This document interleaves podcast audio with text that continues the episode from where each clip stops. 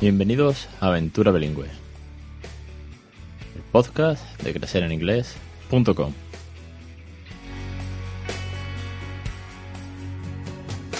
Capítulo 11 del 11 de agosto de 2016. Muy buenas, mi nombre es Alex Perdel y esto es Aventura Bilingüe, un podcast sobre bilingüismo para aquellos que no somos precisamente bilingües.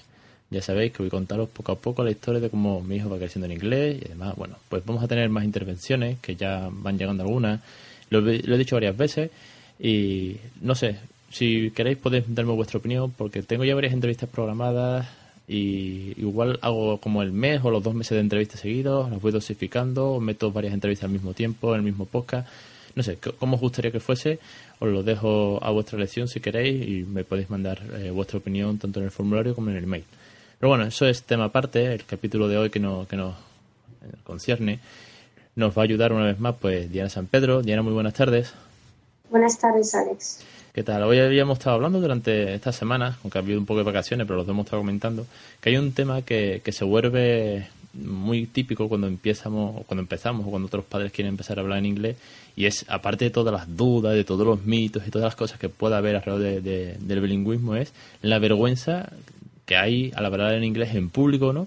Y vamos a intentar un poco, pues, dar algunas pautas de cómo vencer la vergüenza de, hablar en inglés en público.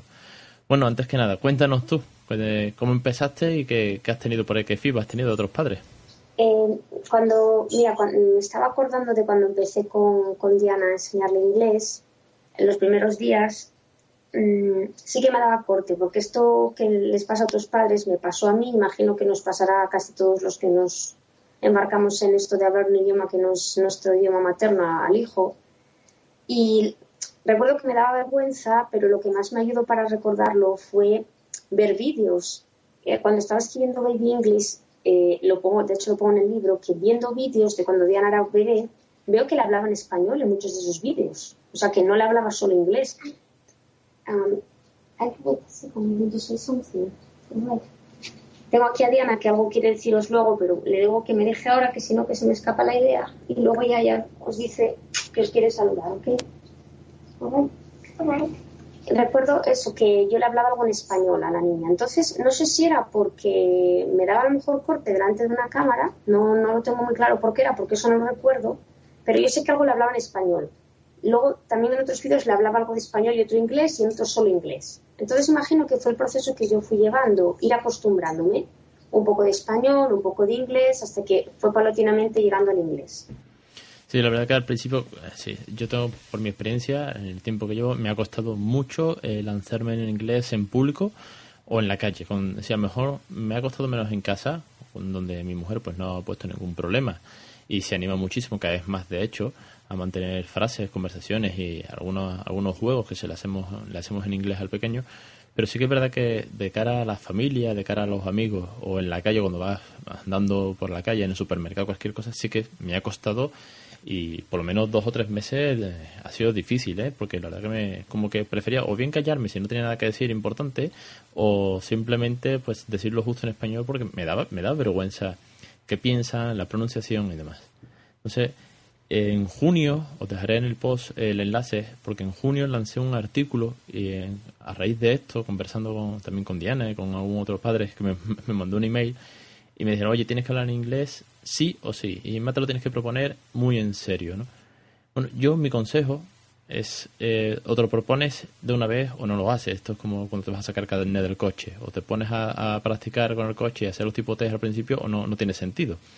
Pero me puse un reto para hacer partícipe a la gente eh, de una idea que de, de un programa completamente distinto, de una temática distinta, me, gustó mucho la idea de, que tienes que hacer partícipe a la gente. Yo puse en el post abiertamente que si alguien me escucha hablarle en, español al pequeño, que me lo diga. Y tiene una cerveza o una copa de vino, como me pidió uno, que, yo le invito. Porque al final tienes que arriesgar y tienes que además hacerlo público. Cuando lo dices en alto es como un poco más fácil. Pero, por ejemplo, Diana, eh, en, tu, en tus talleres, bueno, cuando vas a, la, a los cuentos y tal, eh, ¿los padres se, lanzan en inglés o, tienen reservas y, y cuestan un poco?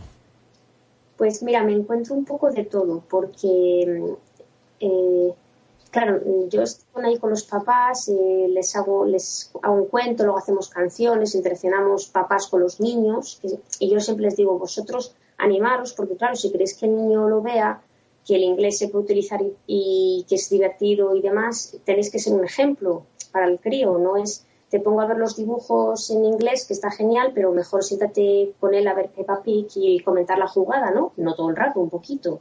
Entonces, que los padres se integren y que se involucren. ¿Qué pasa? Que me encuentro casos de gente que veo que le da mucho corte y si le dicen algo al niño en inglés lo dice muy bajito o le traducen, ¿entiendes? Le traducen lo que hablamos, lo de los colores, y, y, hay otros que sí. Todavía, este la semana pasada me encontré un chico que, que, sí, que además que le hablaba a la niña todo el rato. O sea, como hemos hecho, por ejemplo, estás haciendo tú o yo, él en la calle, fuera, lo hacía todo el rato. Y otros que veo que me comentan que lo hacen solo cuando están en casa, porque la calle como que les da apuro y que, bueno, que, que les gustaría, pero no se atreven y encuentro también otros, otras personas que dicen que solo con casa ellos les sirve porque tampoco pretenden más, porque bueno, no se ven ni la confianza en el inglés o bueno, que para ellos es suficiente.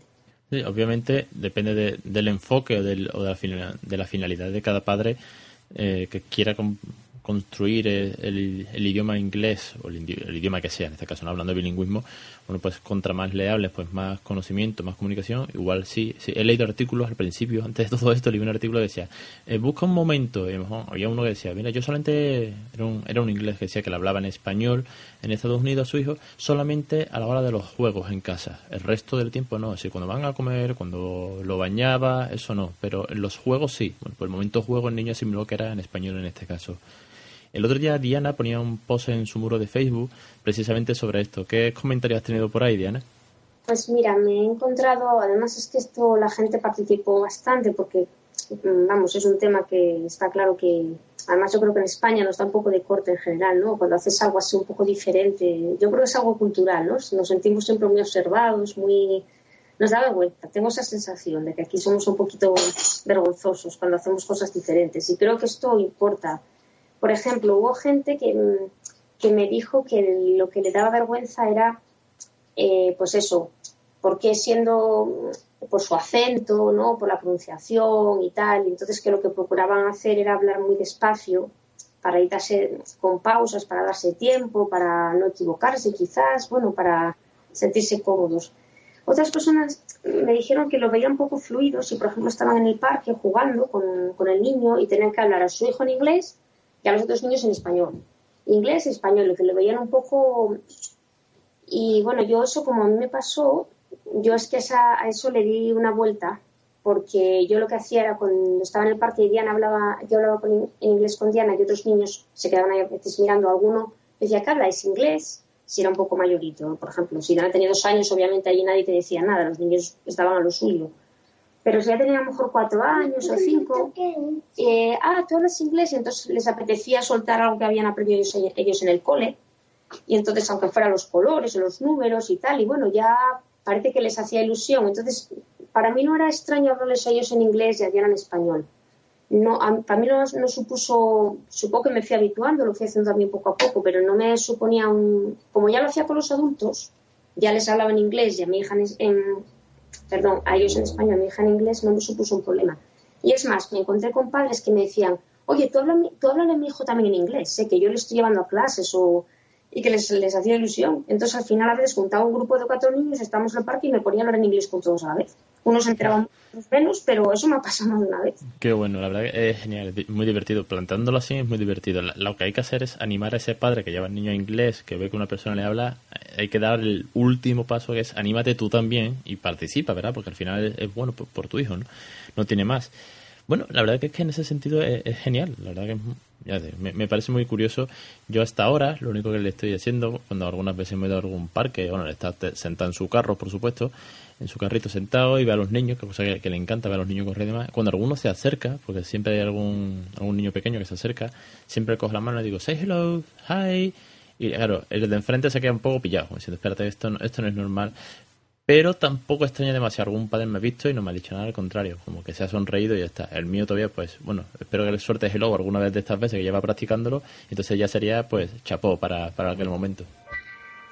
Es que esa situación y te seguirá pasando, porque a mí me sigue pasando todavía hoy, lo de eso de encontrar y decirle, bueno, yo por ejemplo a Diana ya no le digo eso porque claro, ella saluda y obviamente saluda en español porque son niños, la mayoría que nos encontramos españoles, pero yo a veces les, les, les, hago una pregunta a Diana y entonces el otro dice, ay, ¿habláis inglés? Y también le, me dijo a ese niño en inglés. Y hay veces que resulta que saben. Quizás no una conversación se, no, se pueden quedar bloqueados, pero algunos te sorprende de que saben, de que te pueden decir cómo se llaman, de la edad que tienen, de que si les gusta esto, otros ya quedan más parados. Pero bueno, mm, a veces los introduces en el juego con here, no sé qué, y ellos lo hacen. Entonces, bueno, es una manera. Y a los padres también ha pasado de algún parque o tal, o tanta gente que, que también le gusta hablar inglés y ponernos a hablar en inglés entre nosotros, para que lo hagan los niños. Claro, yo como he vivido ahora mismo, o sea, hemos estado viviendo en seis sitios en los últimos seis años por España, quitando lo de Manchester, vivimos por España.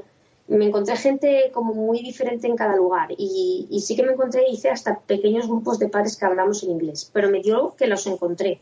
Tampoco, vamos, fuera pura casualidad. Ahora donde estoy, por ejemplo, no tengo eso. Ahora no, no tengo a nadie aquí con el que poder hacer esto, pero quizás con el tiempo los encuentro sería lo suyo. eso es otro capítulo aparte que, habrá que hacer de encontrar patria. Aunque sigo, en busca y captura, ¿eh? ya puse el post por ahí, sigo en busca y captura. Creo que ahora para cuando llegue el otoño y pase esta calor infernal que es la que estamos viviendo este verano, creo que me animaré a buscar bueno, los padres de los, los spats que se llaman, ¿no? Sí, sí, sí. Hombre, estaría genial si son gente nativa, siempre te puede aportar mucho de vocabulario, mucho de la cultura, incluso eso es genial, la verdad. Luego, si es gente como nosotros, pues también porque, bueno, es, es un apoyo unos con otros y las típicas dudas, eh, porque no estamos pasando por lo mismo, ¿no? Entonces, la verdad es que si pudieras hacer un grupo así con un poco de todo, bueno, estaría, yo creo que a la gente eso le interesa. Yo aquí también estoy viendo gente que me lo está pidiendo también, a ver se forman un grupito y tal. Lo comentaré porque además supongo que en ese momento, cuando me encuentre con, con los nativos que hablan perfectamente inglés, porque es su idioma, y ellos, ellos serán los avergonzados con el español, pero seguramente pasaré yo más vergüenza de hablarles en inglés a ellos, seguro. Pero bueno, lo comentaré, lo comentaré. Para despedir el programa, bueno, que, que lo despida Diana, que estaba por ahí pendiente de saludar. Bye. See you, Diana. okay. Bye, people. Bye, people. That's good. Goodbye, Diana. See you maybe the next week or when you want. And thank you very much to be here with us. Y al resto, pues nada, ya sabéis que, que la semana que viene nos vemos. Muchas gracias a esos padres que ya estáis enviando eh, un email para participar en las entrevistas que vamos a hacer en septiembre-octubre. A este paso vamos a tener que hacer entrevistas para, para el año que viene ya. Voy a tener que programar una porque va, a ir siendo eh, un montón lo que me estáis escribiendo. La verdad que me ha sorprendido muchísimo y la verdad que encantado que, que me llegue un email. Pues yo con mucho gusto os respondo y estoy deseando de, entrevistaros porque tenéis muchas cosas que contar. Lo dicho, no me extiendo más, que se me acaba el tiempo. Nos vemos la semana que viene, eh, como siempre los jueves a las 1 y 5 en Aventura Bilingüe, el podcast de crecereninglés.com.